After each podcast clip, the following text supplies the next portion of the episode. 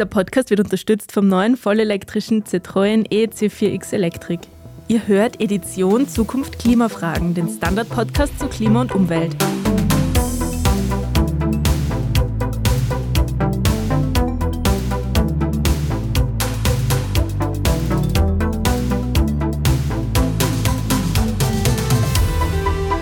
Ich bin Alicia Prager und vielleicht habt ihr es mitbekommen, gestern hat Österreich seinen Earth Overshoot Day erreicht.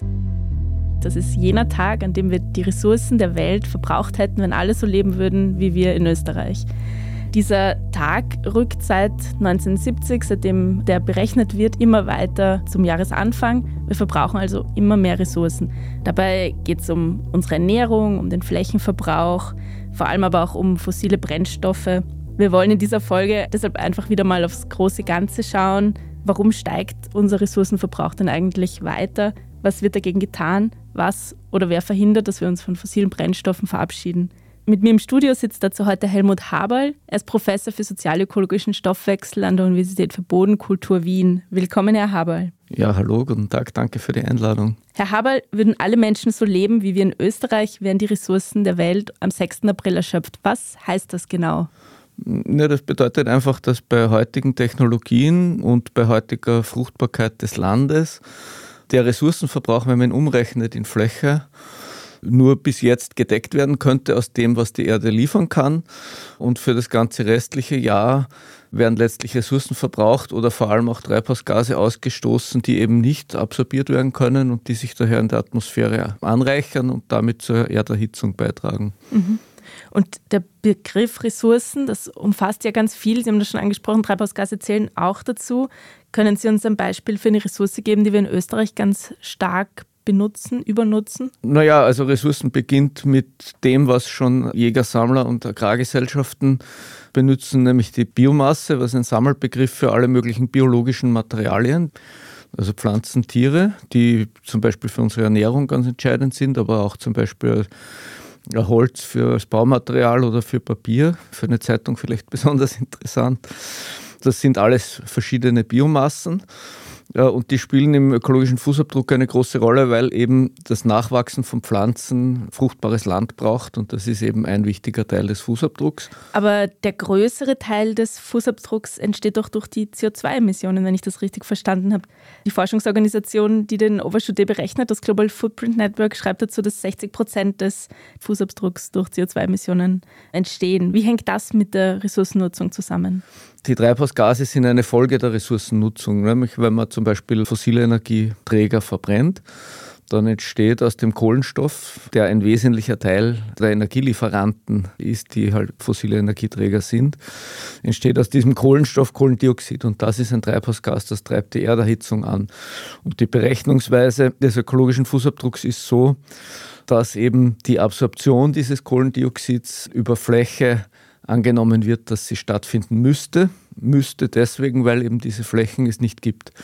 Das heißt, im Wesentlichen heißt Overshoot, dass CO2 ausgestoßen wird, für das es keine Flächen gibt, auf denen es wieder absorbiert werden kann und es daher zu einer weiteren Akkumulation von CO2 in der Atmosphäre kommt. Das ist auf der technischen Ebene des Fußabdruckindikators der eigentliche Bedeutung von Overshoot. Mhm. Und warum ist das so, dass in Österreich wir am 6. April landen mit unserem Overshoot Day, der internationale Tag aber erst im Juli. Welche Ressourcen sind das, die in Österreich besonders ins Gewicht fallen? Also in Österreich ist es vor allem eben so, dass wir wesentlich mehr Energie verbrauchen als der Weltdurchschnitt. Es gibt zwar noch Länder, die noch viel schlimmer sind, USA, Kanada, Australien, die Ölstaaten, die verbrauchen pro Kopf noch wesentlich mehr fossile Energie. Aber Österreich ist eben ein hochindustrialisiertes Land und hochindustrialisierte Länder sind bei den heutigen Mix an Technologien weltweit, und da ist Österreich keine Ausnahme, dadurch gekennzeichnet, dass eben ein großer Teil der Energie aus fossiler Energie kommt. In Österreich mehr als 70 Prozent, weltweit über 80 Prozent. Und diese fossile Energie verbrauchen wir eben mehr als der Weltdurchschnitt, weil Österreich ein überdurchschnittlich hochentwickeltes Industrieland ist. Viele andere Länder sind ja gerade erst dabei, sozusagen in diesem Industrialisierungsprozess, den Österreich im Wesentlichen schon seit 70, 80 Jahren hinter sich gebracht hat, im Sinne eines Umstiegs von der Agrar- in die Industriegesellschaft.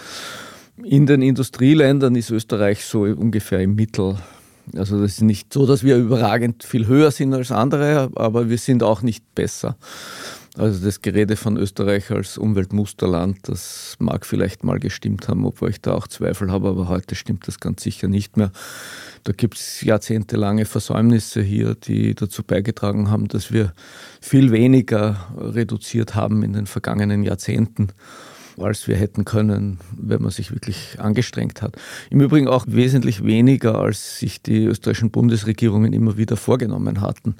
Ich kann mich gut erinnern, in den frühen 90er Jahren war ich beteiligt an der Erstellung von Energieberichten und Energiekonzepten der österreichischen Bundesregierung in Vorfelddiskussionen. Und damals wurden sehr gute Maßnahmenkataloge entwickelt, was man alles tun kann zum Energiesparen. Und davon wurde einfach nur ein sehr, sehr kleiner Teil umgesetzt. Und dass wir heute so dastehen, wie wir sind und auch in dieser Abhängigkeit jetzt von russischen Erdgasressourcen, da sind sehr viele Fehlentscheidungen passiert. Und zwar entgegen besserem Wissens. Also dazu gab es Konzepte, gab es immer wieder Überlegungen, Stimmen aus der Wissenschaft, auf die man einfach nicht gehört hat. Ne? Mhm.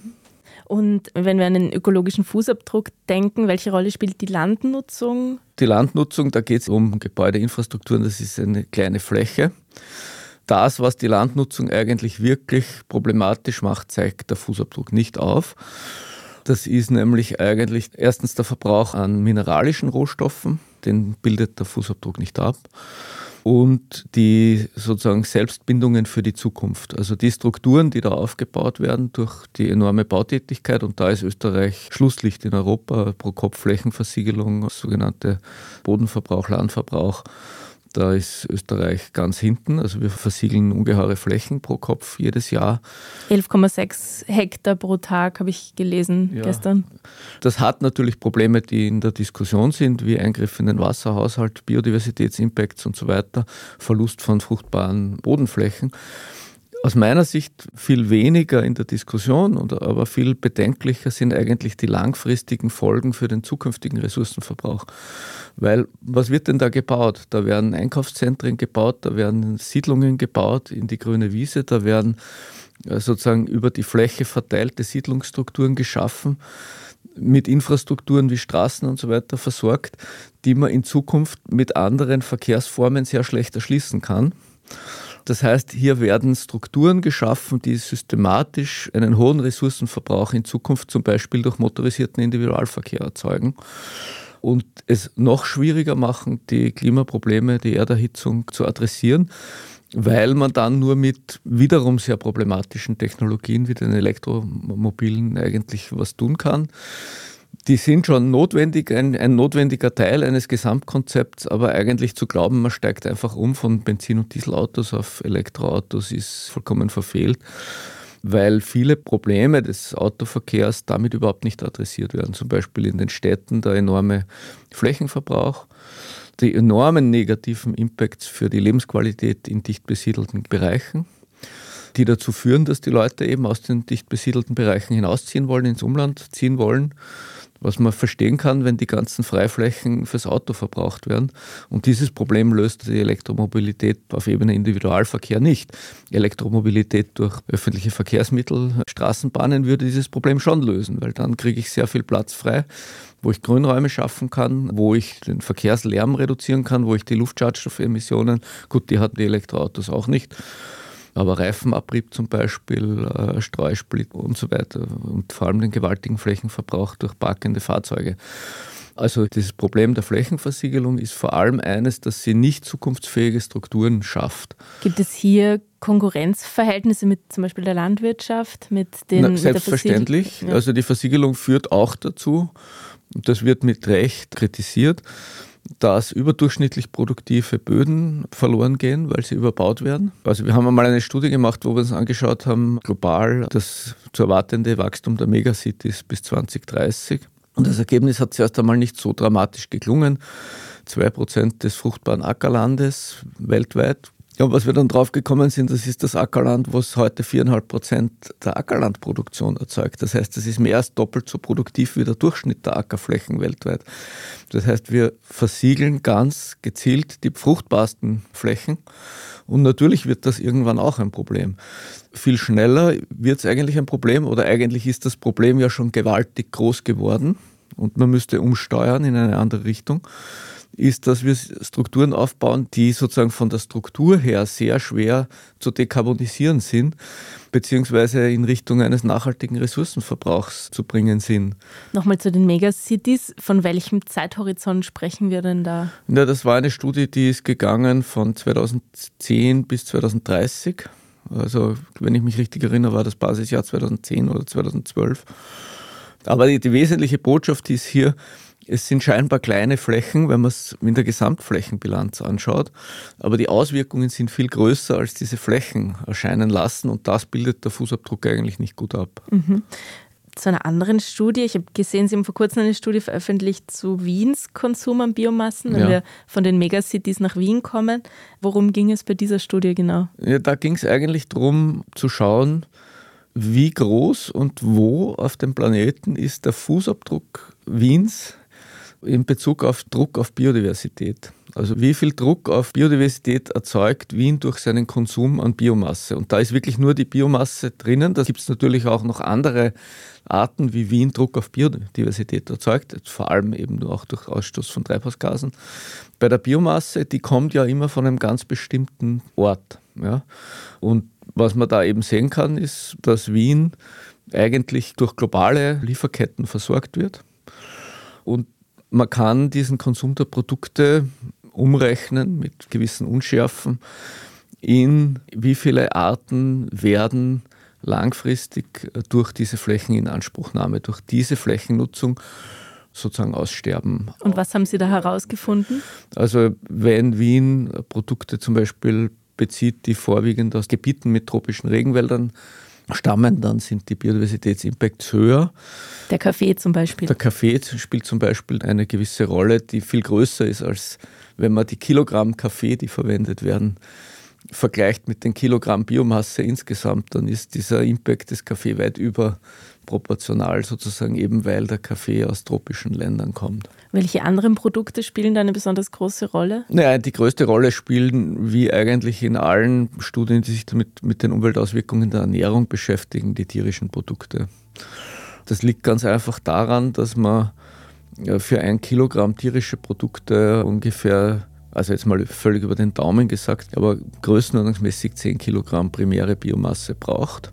Einfach weil die Tiere, um sozusagen die Produkte zu erzeugen, sei, sei das die Milch, sei das aber das Fleisch oder die Eier, natürlich einen großen Teil der Energie für sich selbst brauchen.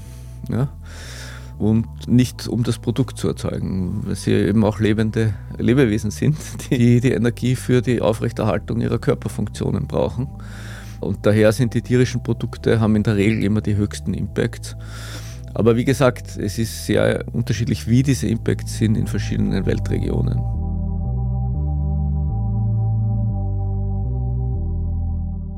Wir sind gleich zurück.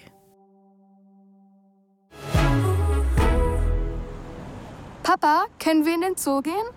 Ah, die Zeit, um das Auto aufzuladen. Dann wird schon geschlossen sein. Schau mal, es ist aufgeladen. Wir werden sogar früher da sein. Der neue Citroën EC4X Electric. Entspannung garantiert. Mit Fast Charge 100 Kilometer in circa 10 Minuten laden. Jetzt entdecken auf Citroën.at. Citroën.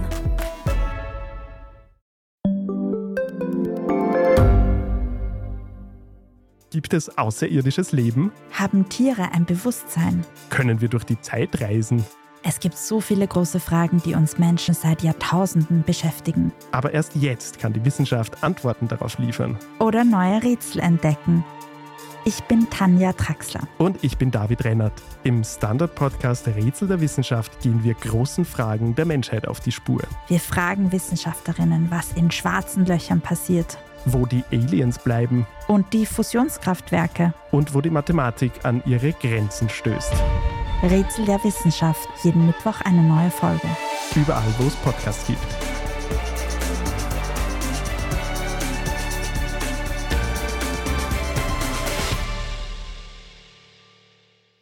Herr Haberl, also um das kurz zusammenzufassen, der Earth Overshoot Day ist das Ergebnis einer ziemlich komplexen Rechnung, die unseren Flächenverbrauch ausdrückt. Vor allem ermöglicht uns der zu vergleichen, wie viele Ressourcen verschiedene Länder verbrauchen. Kann man das so zusammenfassen? Also der, der, Nutzen des Indikators ökologischer Fußabdruck und man muss auch unterscheiden, der Biodiversitätsfußabdruck, den wir berechnen, ist technisch was ganz anderes als der sogenannte ökologische Fußabdruck, wie der, der hinter diesem Earth Overshoot Day steckt. Es gibt eine ganze Familie an Fußabdruckindikatoren. Es gibt auch die sogenannten Carbon Footprints oder Greenhouse Gas Footprints die sich sehr stark unterscheiden eigentlich in der Metrik des Umweltimpacts, die sie abbilden. Der ökologische Fußabdruck versucht sozusagen eine generelle Nachhaltigkeitsmetrik mit einem sehr eingeschränkten Nachhaltigkeitsbegriff zu bilden und zwar zu sagen, gut, bei gegebenen Erträgen und gegebener Landnutzung unter der konservativen Annahme, sie wäre nachhaltig, wir wissen auch, sie ist es nicht. Also zum Beispiel, wenn Bodendegradation stattfindet, sieht das der Fußabdruck nicht. Ja. Biodiversitätsimpact sieht der Fußabdruck eigentlich in Wahrheit nicht. Ja. Das kann er nicht abbilden. Er sagt eigentlich nur, angenommen, gegebene Technologie der Biomasseproduktion wäre nachhaltig und angenommen, man könnte CO2-Emissionen langfristig unschädlich machen, indem man sie durch wachsende Wälder sozusagen wieder bindet wie viel Fläche würde ich brauchen, um den Konsum bestimmter Produkte, nicht aller Produkte, sondern bestimmter Produkte, bestimmter Ressourcen nachhaltig zu bewerkstelligen. Da ist erstens schon die Annahme natürlich schwierig, dass das nachhaltig wäre. Ja, die ist konservativ. In vielen Fällen ist diese Nutzung unter Umständen nicht nachhaltig. Dann ist es eigentlich, wäre der Fußabdruck müsste größer sein. Das ist aber schwer zu berechnen in dem Indikator. Zweitens sind nicht alle Produkte erfasst. Wie gesagt, mineralische Rohstoffe sind nur in dem Maß erfasst, wie für ihre Nutzung und für die Produktionsprozesse fossile Energie verwendet wird. Das ist aber natürlich nur ein kleiner Ausschnitt der Nachhaltigkeitsprobleme, die mit den mineralischen Rohstoffen verbunden sind. Ja, viele andere sind damit nicht erfasst. Kommen wir kurz zurück nach Österreich. Österreich will sich in Richtung einer Kreislaufwirtschaft entwickeln und es gibt auch eine eigene Strategie dazu, die das Klimaministerium Ende vergangenen Jahres vorgestellt hat. Ähm, was halten Sie von diesen Plänen? Sind wir am Weg in eine Kreislaufwirtschaft? Geht es in die richtige Richtung? Grundsätzlich ist die Idee einer Kreislaufwirtschaft meiner Meinung nach eine sehr, sehr gute und richtige. Also diese Pläne selber sind auch nützlich, aber sie sind aus meiner Sicht nicht genug. Und eine Schwierigkeit, die ich orte in den, auch zum Beispiel in den EU-Politiken in diesem Bereich, ist, dass sie viel zu sehr eigentlich auf die Abfall- und Output-Seite schauen und sich fragen, wie kann ich auf der Output-Seite Abfälle wieder in die Produktion bringen. Das ist natürlich nützlich, das ist wunderbar, das soll man machen. Nur soll man nicht glauben, dass man damit die Probleme zum Verschwinden bringen wird. Die eigentlichen Probleme sind auf der Input-Seite, also der viel zu hohe Ressourcenkonsum, den wir haben. Also wir haben ein gewaltiges Wachstum dieser Materialbestände, die wir als Gesellschaften nutzen. Die wichtigsten davon eben Gebäude und Infrastrukturen. Das zeigt sich zum Beispiel eben in der Flächenversiegelung in Österreich. Wir häufen immer mehr dieser Ressourcen in Form von Strukturen an, in Form von Gebäudeinfrastrukturen, die wir dann befüllen mit allen möglichen Produkten. Und die Produktion all dieser Dinge braucht immer wieder neue Ressourcen.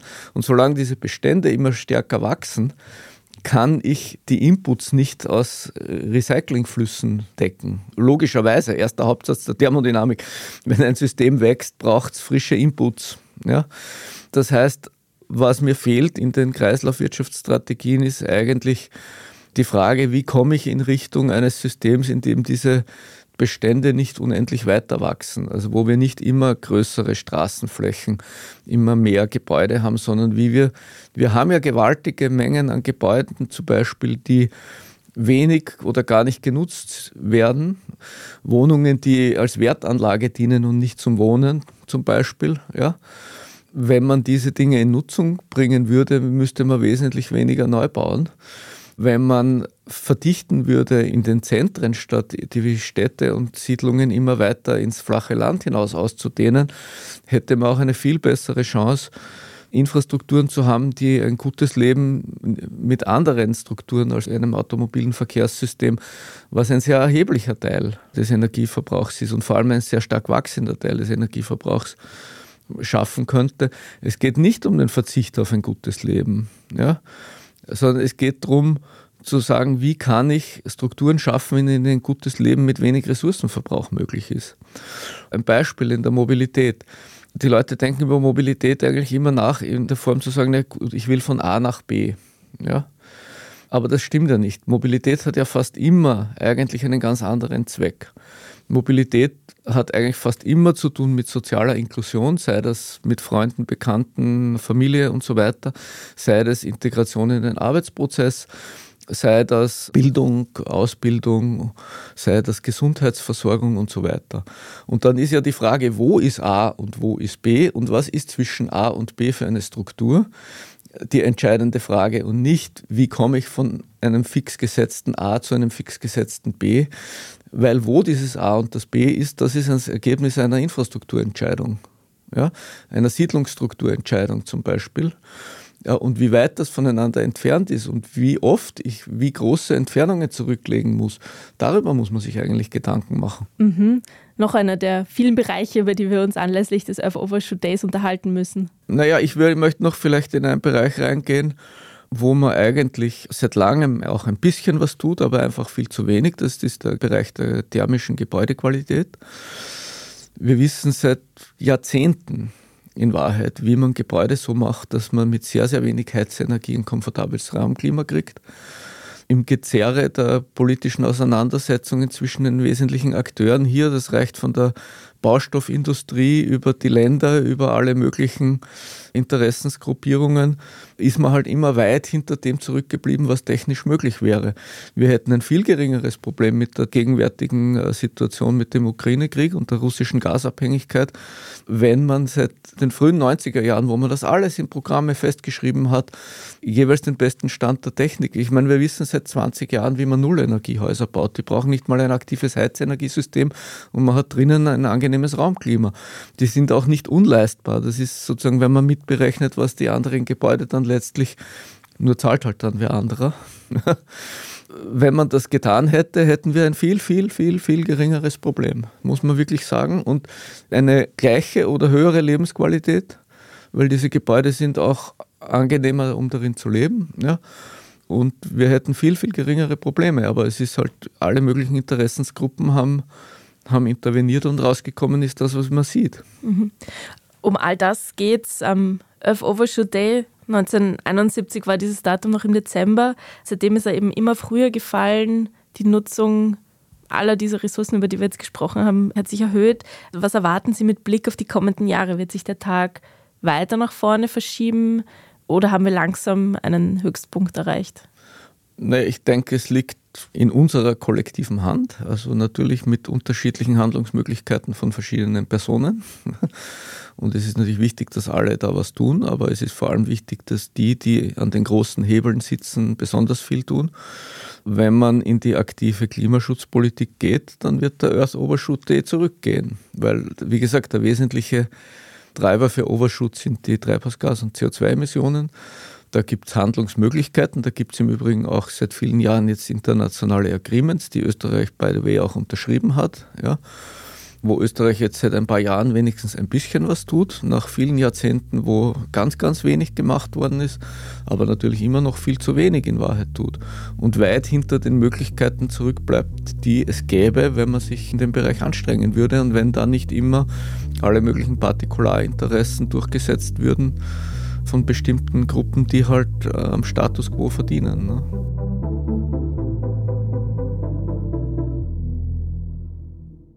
Das lassen wir mal so stehen für heute. Es gibt uns auf jeden Fall viel Stoff zum Nachdenken, viel Stoff für nächste Folgen. Nächste Woche beschäftigt sich die Edition Zukunft mit der Frage, wie die Welt aussehen würde, wenn man Grund und Boden nicht mehr besitzen könnte. Herr Haberl, vielen Dank fürs Kommen. Ja, vielen Dank für die Einladung. Wenn euch der Podcast gefällt, dann gebt uns doch bitte eine gute Bewertung. Außerdem könnt ihr uns schreiben am podcast.standard.at.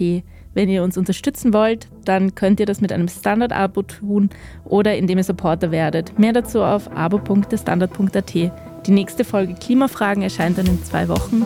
Bis dahin, alles Gute und bis bald.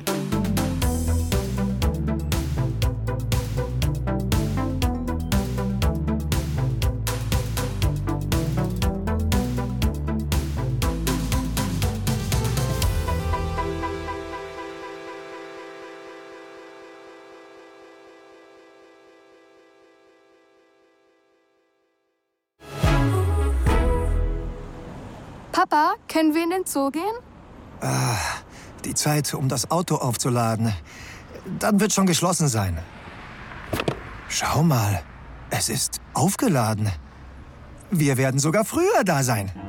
Der neue Citroën EC4X Electric. Entspannung garantiert. Mit Fast Charge 100 Kilometer in circa 10 Minuten laden. Jetzt entdecken auf Citroën.at. Citroën.